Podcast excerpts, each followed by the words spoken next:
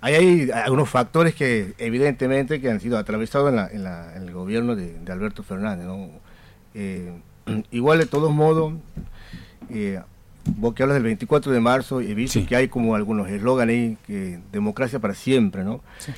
Pero la pregunta es, o, o, tal vez la provocación es sí este, decir que democracia para siempre no siempre es la misma democracia. Bien. Y eso nos, nos, nos, nos, lleva a poder replantearnos, este, me parece, dos cuestiones. Primero, el campo popular, ¿no? Hay que volver a mapear el campo popular, ¿no? ¿Quién ¿Cómo está conformado el campo popular? ¿Qué características tiene el campo popular? Si el campo popular organizado es suficiente y basta así como está organizado, ¿no?